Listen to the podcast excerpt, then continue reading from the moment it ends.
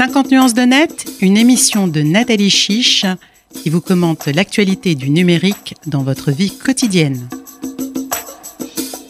Bonjour Virginie Bensoussan-Brûlé. Bonjour Nathalie Chiche. Virginie, vous êtes avocate au cabinet Lexing et vous êtes spécialisée en droit pénal numérique et en droit de la presse électronique. Emmanuel Macron, lors du dernier dîner du CRIF, a souhaité une nouvelle loi pour la lutte contre la cyberhaine. Et donc, il y a une nouvelle loi qui a été euh, proposée euh, cette semaine euh, par Laetitia Avia, la députée Laetitia Avia, qui reprend en partie les propositions qui avaient été faites dans le rapport auquel elle avait participé avec Gilles Taïeb et M. Amelal. Alors, la première question, je voudrais savoir quels sont les dispositifs juridiques actuels qui nous permettent de lutter contre la cyberhaine et pourquoi une nouvelle loi? Alors notre dispositif, il date de 2004. C'est la loi pour la confiance dans l'économie numérique. Et il y a euh, un article, un article, l'article 6, euh, qui euh, vient réglementer la façon dont les intermédiaires techniques comme les plateformes du type YouTube, Twitter ou les blogs ou les sites Internet doivent réagir lorsque l'un de leurs utilisateurs, notamment sous pseudonyme, publie des contenus qu'on pourrait qualifier de haineux. Euh, simplement aujourd'hui, euh, la liste des contenus dits manifestement illicites, de ces fameux contenus odieux euh, pour lesquels les plateformes peuvent agir sans décision de justice, est limitativement énumérée par la loi. C'est la lutte contre la pédopornographie, la lutte contre l'apologie du terrorisme, la lutte contre le négationnisme. Donc en fait, des contenus qui, même lorsque l'on n'est pas juge, on sait que c'est manifestement illicite. Alors cette notion justement de manifestement illicite, j'aimerais bien qu'on... quelle est notre grille de lecture actuelle? Parce que c'est quand même un critère très subjectif, manifestement illicite. C'est pour ça que euh, le Conseil constitutionnel lorsqu'il a étudié la loi de 2004, euh, a, demandé que ces contenus manifestement illicites soient limitativement énumérés euh, par la loi. Je vous dis, ce sont tous ces contenus pour lesquels il n'y a pas besoin d'être juge pour savoir que c'est illicite pédopornographie, apologie du terrorisme, euh, euh, lutte, euh, enfin, apologie du négationnisme. Là où c'est plus difficile, et c'est peut-être pour ça qu'on a besoin d'un nouveau texte, c'est lorsqu'on est sur de la diffamation, de l'injure, qui peut avoir parfois un caractère racial ou homophobe. Et en fait, ce nouveau texte va venir ajouter à la liste des contenus odieux, pour lesquels les intermédiaires techniques doivent agir hors décision de justice, ça sera pour la lutte contre les contenus haineux manifestes. Et là, il peut y avoir tout un débat qu'on a vu actuellement entre antisémitisme, antisionisme, et on voit que c'est pas si facile euh, lorsque l'on n'est pas juge euh, de savoir si euh, on est dans de l'injure à caractère racial ou si on est dans le débat d'idées qui ne peut pas être appréhendé par le droit. Et on ne peut pas imposer aux intermédiaires techniques hors décision de justice de décider eux-mêmes à la demande d'un utilisateur euh, si tel ou tel contenu euh, est injurieux ou diffamatoire. Cette nouvelle loi va peut-être permettre de nous aider à savoir ce qui va être manifestement haineux, mais ça va pas être simple. Je pense que ça va pas être simple, surtout qu'il y a plusieurs acteurs en présence, si je comprends bien. Vous avez parlé d'intermédiaires techniques. Alors la nouvelle loi propose le terme, je crois, d'accélérateur de contenu, euh, qui est un nouveau terme. Euh, est-ce que vous il y a les fournisseurs d'accès aussi, si je comprends bien, et puis il y a les internautes. Alors je sais que les, ce que vous appelez les intermédiaires techniques ont, plusieurs, ont deux casquettes. Ils ont la casquette d'hébergeur, ils ont la casquette d'éditeur. Est-ce que c'est peut-être pas ce statut justement qui était un peu hybride qui fait que c'était difficile d'appliquer la loi aussi? Alors aujourd'hui, la responsabilité, elle repose sur lui qui profère les propos qu'il euh, les exprime publiquement ou qu'il les écrive. qui profère L'internaute, c'est lui qui est l'auteur intellectuel des propos euh, haineux euh, dans le cas qui nous concerne, c'est lui qui est responsable en priorité. Quand bien même il agit sous couvert de pseudonyme, de pseudonymat, en réalité, effectivement, les fameux intermédiaires techniques, donc hébergeurs de contenu de tiers ou fournisseurs d'accès à Internet. Exemple, Free, Bouygues. Exactement, Free, Orange, SFR, ont les données de. Bien sûr, puisqu'ils ont l'adresse IP. Exactement, puisqu'ils ont l'adresse IP qui est rattachée à un abonnement Internet. Donc c'est vraiment sur cette personne que repose la responsabilité des propos. maintenant, ce que euh, l'ancienne loi, mais la nouvelle loi surtout, euh, envisage, c'est de renforcer la responsabilité de ces intermédiaires euh, techniques pour qu'en fait, ils participent à leur niveau à la lutte contre les contenus haineux manifestes en justement proposant à l'ensemble des utilisateurs des moyens faciles, accessibles, compréhensibles. Voilà, pour notifier ces contenus. Et si un contenu manifestement illicite, manifestement haineux est notifié à un de ces intermédiaires techniques, soit par l'intermédiaire du bouton, soit parce qu'une décision de justice euh, française aura qualifié le propos de euh, haineux euh, et donc d'illicite, ils devront le supprimer. S'ils ne le suppriment pas, c'est à ce moment-là que leur responsabilité peut être engagée parce qu'ils sont informés d'un contenu, ils ne le suppriment pas et donc ils en, ils en prennent la responsabilité, quand bien même ils ne sont pas l'auteur intellectuel euh, du contenu initial. On le voit dans les faits aujourd'hui, et notamment sur Twitter, euh, on ne les voit pas vraiment réagir à supprimer les contenus. Donc il est vrai que euh, pour l'instant, il serait important de donner plus de, peut-être de sanctionner plus rapidement, de, de, réduire le délai, parce que je crois que c'est sur la base du volontariat que ces plateformes, pour l'instant, euh, peuvent retirer ou non le contenu. Elles sont pas vraiment, euh, d'après ce que j'ai lu, c'était l'Union européenne a déclaré que c'était euh, donc elle avait donné un code de conduite, je crois, pour ces plateformes, que la loi quand même les autorise à, enfin quelque part sur la base du volontariat à retirer ces contenus, sinon elles auraient, il y aurait beaucoup plus de, de comment vous dire, de, de ménages. Donc qu'est-ce qu'on peut dire juste Qu'est-ce qu'on peut dire justement de cette loi cette nouvelle loi, qu'est-ce qu'elle peut faire de plus? Alors j'ai cru euh, comprendre que donc il allait y avoir cette, euh, ce nouveau statut pour euh, pour les intermédiaires techniques, donc on va appeler accélérateur de contenu. Mais alors il y aura une procédure de signalement qui va être peut-être plus accélérée, qui va être plus plus simple qu'elle est actuellement, n'est-ce pas? En tout cas, les, les délais de réaction vont être vont être moins moins importants que qu'il n'est l'été aujourd'hui. Alors quand même pour assurer Par exemple, c'est-à-dire 24 heures? Alors, 24 heures sur les contenus hein. les plus graves, effectivement. Comme en Allemagne Comme en Allemagne. Avec peut-être, effectivement, en Allemagne, ils ont été jusqu'à prévoir euh, une, une, une amende pénale d'un montant de, de 50 millions d'euros qui est effectivement très dissuasif. Euh, mais ça, le plus difficile pour nous, euh, c'est-à-dire législateurs et utilisateurs, euh, ça va être justement de qualifier ce, ce, ce manifeste. Parce que, euh, quand même, on est dans le droit à la liberté d'expression. Et ce sont voilà les abus qui sont sanctionnés, la diffamation, l'injure. Donc effectivement, c'est pas un droit absolu euh, comme ça peut l'être aux États-Unis. Euh, Vous voulez dire la liberté d'expression. La liberté d'expression, effectivement, euh, puisque le premier droit du citoyen européen, c'est le droit à la dignité qui, dans notre charte des droits fondamentaux de l'Union européenne, arrive en premier, bien avant le droit à la liberté d'expression. Donc la dignité passera toujours avant la liberté d'expression, la liberté euh, d'informer euh, le public. Donc, si je comprends bien, c'est un choc des cultures que vous nous dites entre les États-Unis et l'Europe. Donc d'un côté, d'un côté, la liberté d'expression totale et euh, chez nous, le droit à la dignité. Mais ces plateformes euh, Aujourd'hui, c'est ce qu'on appelle des sociétés universelles. Et en fait, elles appliquent le droit local euh, dans lequel elles sont implantées. Donc, pour euh, l'instant, elles le faisaient pas vraiment. Elles le font sur décision de justice, c'est-à-dire qu'elles ne le, le faisaient pas. Est très long. Voilà, c'est ça. Vous avez tout à fait raison. C'est on a un problème de délai, de réactivité. Euh, parce que, comme ils le disent dans, dans la proposition de loi, on parle d'accélérateur de contenu. Ça va extrêmement vite.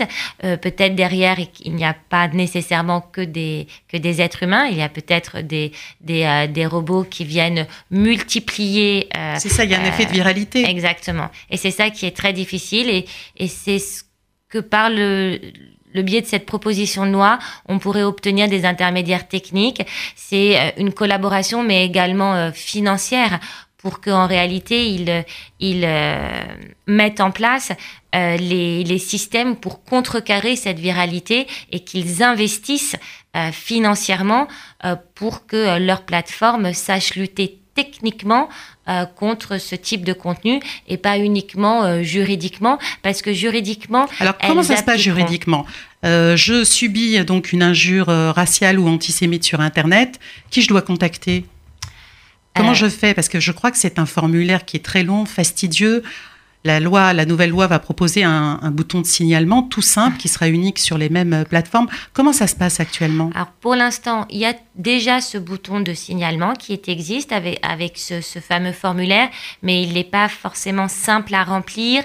Euh, en français? En français. Tout est en français. Il est en français obligatoirement? Obligatoire, enfin dans la langue du pays effectivement de l'internaute. Simplement, il est traduit euh, généralement de l'américain. Et donc, on se retrouve avec des notions qui n'existent pas chez nous. Par exemple, la calomnie. Euh, la calomnie n'existe pas euh, en droit français. donc, on peut avoir un, un, écart entre ce que nous on connaît dans notre droit et une traduction d'un formulaire.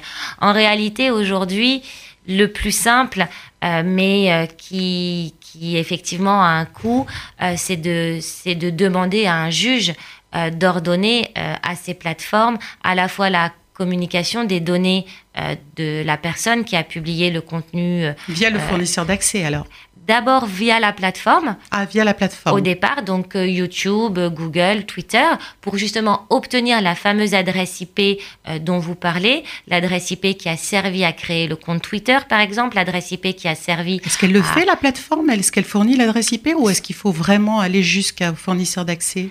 Alors, elle fournit l'adresse IP sur décision de justice, toujours. Donc, il faut passer par le juge. si je vous entends bien, il faut passer par le juge. Pour l'instant, il faut passer par le juge. D'accord. Et ensuite, avec cette adresse IP, vous avez tout à fait raison. On redemande toujours au juge, parce qu'ils ne peuvent pas le faire euh, sur euh, hors décision de justice, donc au juge qui leur donne à Free, à SFR, à Orange de communiquer le nom du titulaire de l'abonnement Internet qui correspond à l'adresse IP qui a été communiquée par la plateforme, même américaine. Et à ce moment-là, vous avez l'auteur euh, de votre contenu et bah, suivant qui c'est, vous allez décider ou non de le poursuivre en justice et euh, de le faire condamner pour les propos qu'il a tenus à votre rencontre. Donc en fait, si je comprends bien, avec la nouvelle loi, on va raccourcir le délai. C'est-à-dire qu'au lieu de passer forcément par le fournisseur d'accès, ou on va essayer de, on va être carrément en, directement en relation avec la plateforme. Exactement. Et si j'ai bien lu, il va y avoir un délai de 7 jours pour lequel elle sera obligée de répondre. Exactement. De prendre une position. De prendre une position que le contenu soit illicite ou pas. Voilà. En tout cas, qu'elle le juge, elle, illicite ou pas. Parce qu'elle va rester quand même dans le manifestement illicite. Et donc, tant qu'on n'aura pas et c'est ce qu'on attend beaucoup de la proposition de loi et des magistrats qui vont l'appliquer ensuite, c'est qu'on vienne nous dire qu'est-ce qui est du, manifestement euh, haineux. Donc sans rentrer dans le débat antisémitisme, antisionisme, on voit que c'est pas si facile de savoir ce qui est manifestement haineux et on va avoir besoin euh, bah, euh, d'un débat parlementaire et de premières décisions de justice pour venir nous aider à qualifier. à qualifier en fait. en revanche, il y a des choses pour lesquelles le manifestement haineux est très clair. Et à ce moment-là, c'est dans ce délai euh, de 7 jours qu'elle devra se prononcer, voire pour certains contenus, agir dans un délai a priori, effectivement, comme vous le disiez, comme en Allemagne, de 24 heures. Et euh, si elle ne le fait pas... Donc 24 heures pour le retirer, si c'est manifestement un comportement, un, un contenu illicite. Exactement. Et puis 7 jours si on a des doutes, c'est ça? Exactement. D'accord. Et pour apporter justement la preuve de ce contenu haineux de cyberharcèlement, je pense euh, euh, il y a quelques années au hashtag qui s'appelait le bon, euh, qui était le bon juif. A priori, le bon juif, c'est, ça, laisse à penser que c'est quelque chose de positif.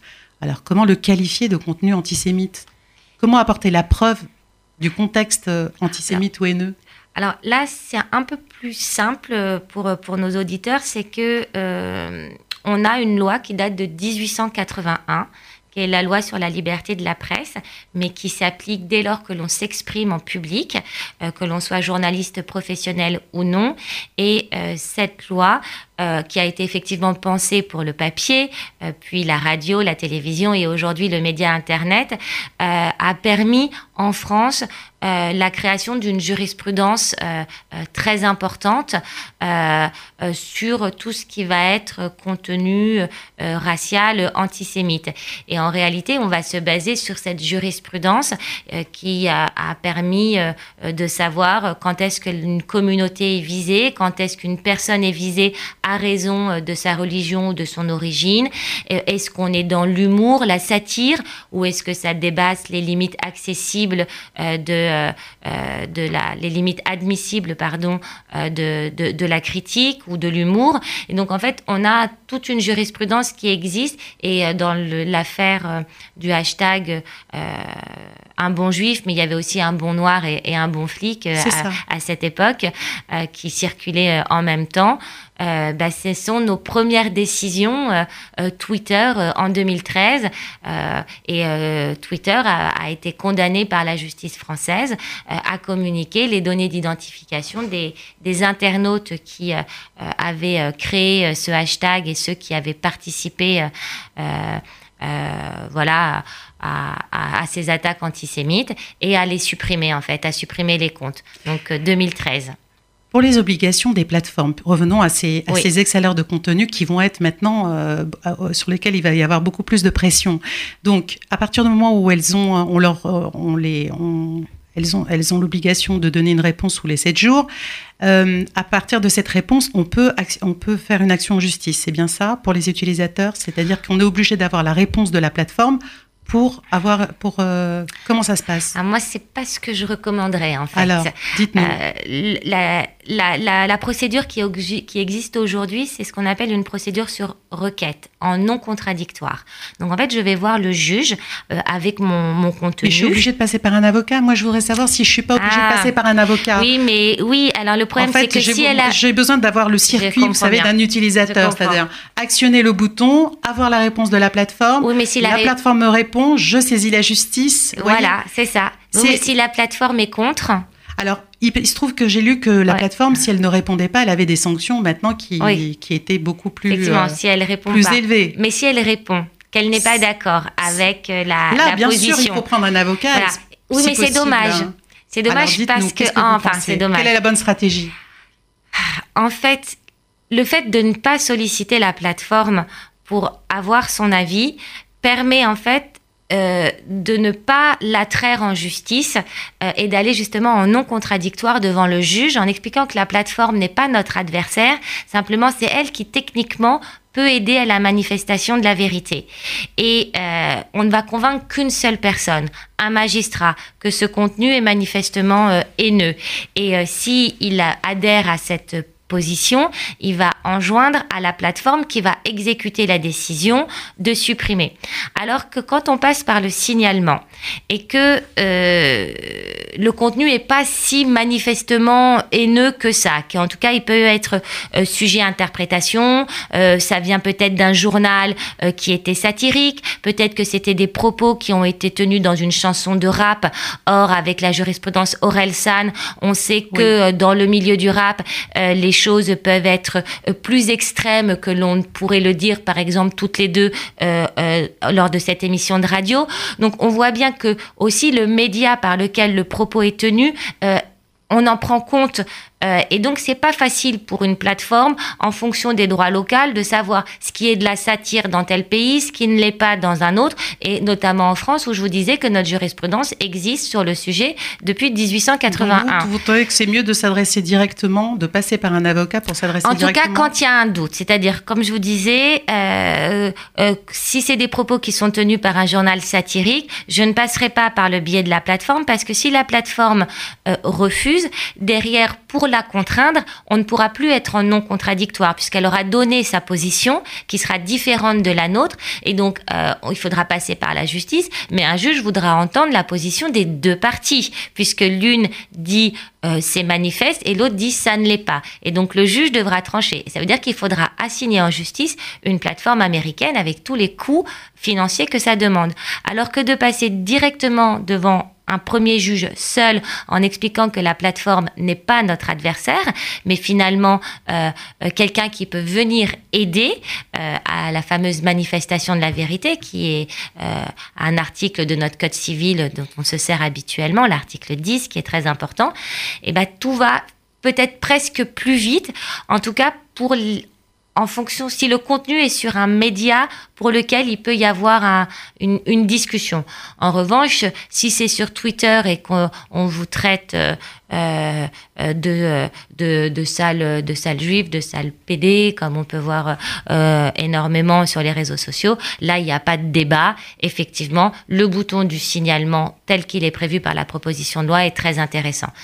Alors j'ai besoin de comprendre justement quel sera, euh, parce que donc par rapport à ce que vous me fournissez comme réponse, euh, euh, ça a l'air d'être plus compliqué de passer par la procédure de la nouvelle loi. Qu'est-ce que s'il va falloir, comment savoir justement si je si j'entame la procédure de la de la du prochain texte de loi ou alors si je passe justement par une approche beaucoup plus comment dire média, enfin comme une mm. forme de médiation en fait? Exactement.